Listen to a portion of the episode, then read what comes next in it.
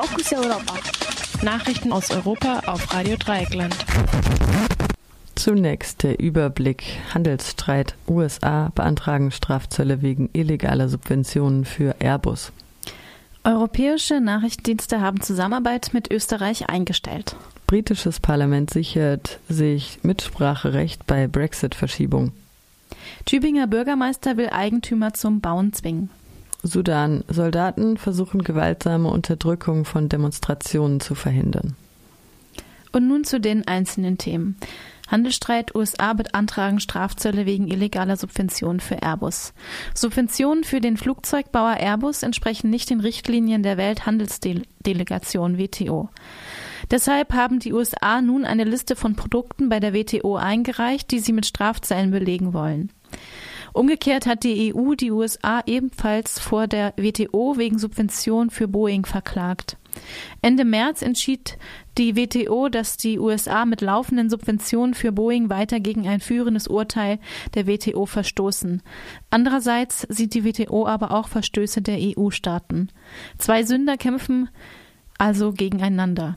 Dass sich die USA nun eine Liste für Strafzölle, für Strafzölle genehmigen lassen, dürfte eine Antwort auf den jüngsten juristischen Erfolg der EU sein.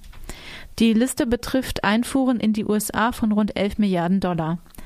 Auf der Liste stehen Komponenten für die Luftfahrtindustrie, Olivenöl, Käsesorten, Orangen, Meeresfrüchte, Objektive, Küchenwaren und Kleidung. Unabhängig von dem Streit um Airbus und Boeing sind die EU-Staaten wie andere Länder von Strafzöllen auf Stahl und Aluminium betroffen.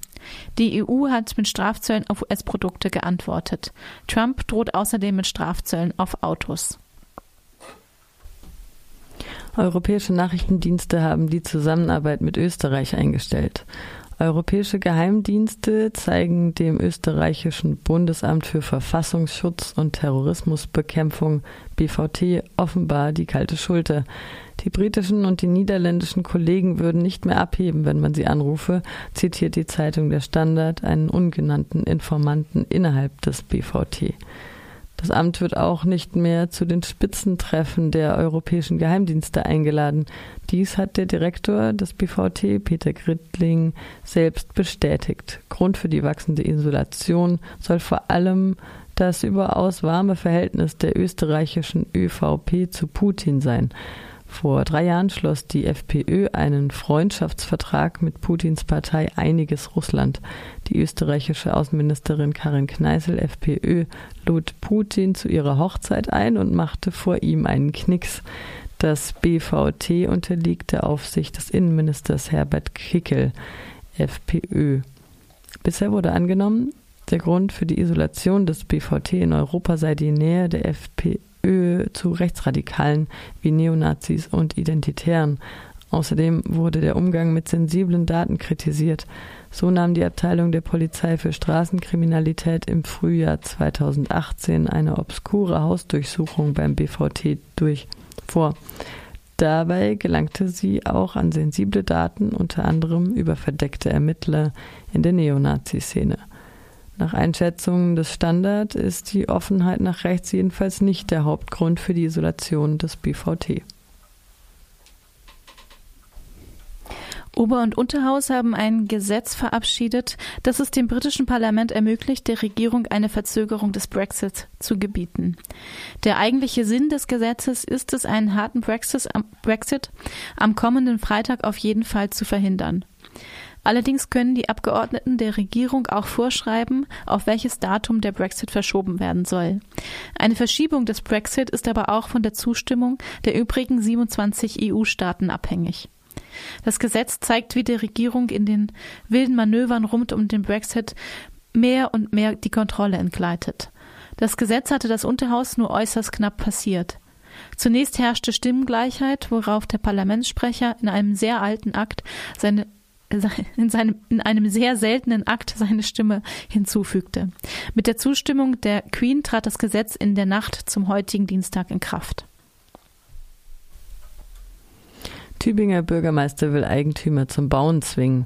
Nach einem Bericht der Frankfurter Allgemeinen Zeitung hat der Bürgermeister von Tübingen, Boris Palmer, Briefe an Eigentümer brachliegender Grundstücke vorbereitet, in denen er sie zum Bauen auffordert. Die EigentümerInnen sollen entweder selbst bauen oder an Bauwillige verkaufen. Obwohl das so nicht in den Briefen stehe, drohe der Bürgermeister auf diese Weise mit Enteignung, schreibt die Zeitung. Der grüne Bürgermeister Palmer ist für eigenwilliges Handeln bekannt. Diesmal greift er aber nur auf, was der Co-Vorsitzende der Grünen, Robert Habeck, bereits erwogen hat. Habeck hatte gesagt, wenn EigentümerInnen brachliegende Grundstücke weder bauen noch an die Stadt verkaufen wollten, müssten sie notfalls enteignet werden. Das Ganze hört sich indessen weit radikaler an, als es im Grunde ist. Bisher hat Palmer seine Briefe ja gar nicht verschickt. Das will er nach Ostern tun. Die Konsequenzen sind unklar. Im äußersten Fall wäre es keine wirkliche Enteignung, sondern ein erzwungener Verkauf an die Gemeinde. Wahrscheinlich würden Gerichte den Kaufpreis entsprechend den derzeit sehr hohen Grundstückspreisen festsetzen. Immerhin rechnet Palmer damit, dass er in Tübingen in den nächsten zehn Jahren die Bebauung von 350 Grundstücken zu 95 Prozent erreichen kann. Die Zeitung kommentiert den Artikel etwas fröstelnd unter der Überschrift, Zitat, ein kalter Hauch von DDR. Zitat Ende. Sudan. Soldaten versuchen, gewaltsame Unterdrückung von Demonstrationen zu verhindern. Auf Aufnahmen der Fernsehsender Al Jazeera und Al Hadath vom Montag ist heftiges Gewehrfeuer rund um eine Demonstration in der sudanesischen Hauptstadt Khartoum zu hören. Erst am Samstag wurden mindestens sechs Demonstrierende getötet. Am Montag sollen allein in Khartoum Zehntausend an den Protesten teilgenommen haben. Es ist unklar, was wirklich vorgeht, denn zugleich gibt es Berichte, wonach sich Offiziere und Soldaten auf die Seite der Demonstrantinnen gestellt hätten.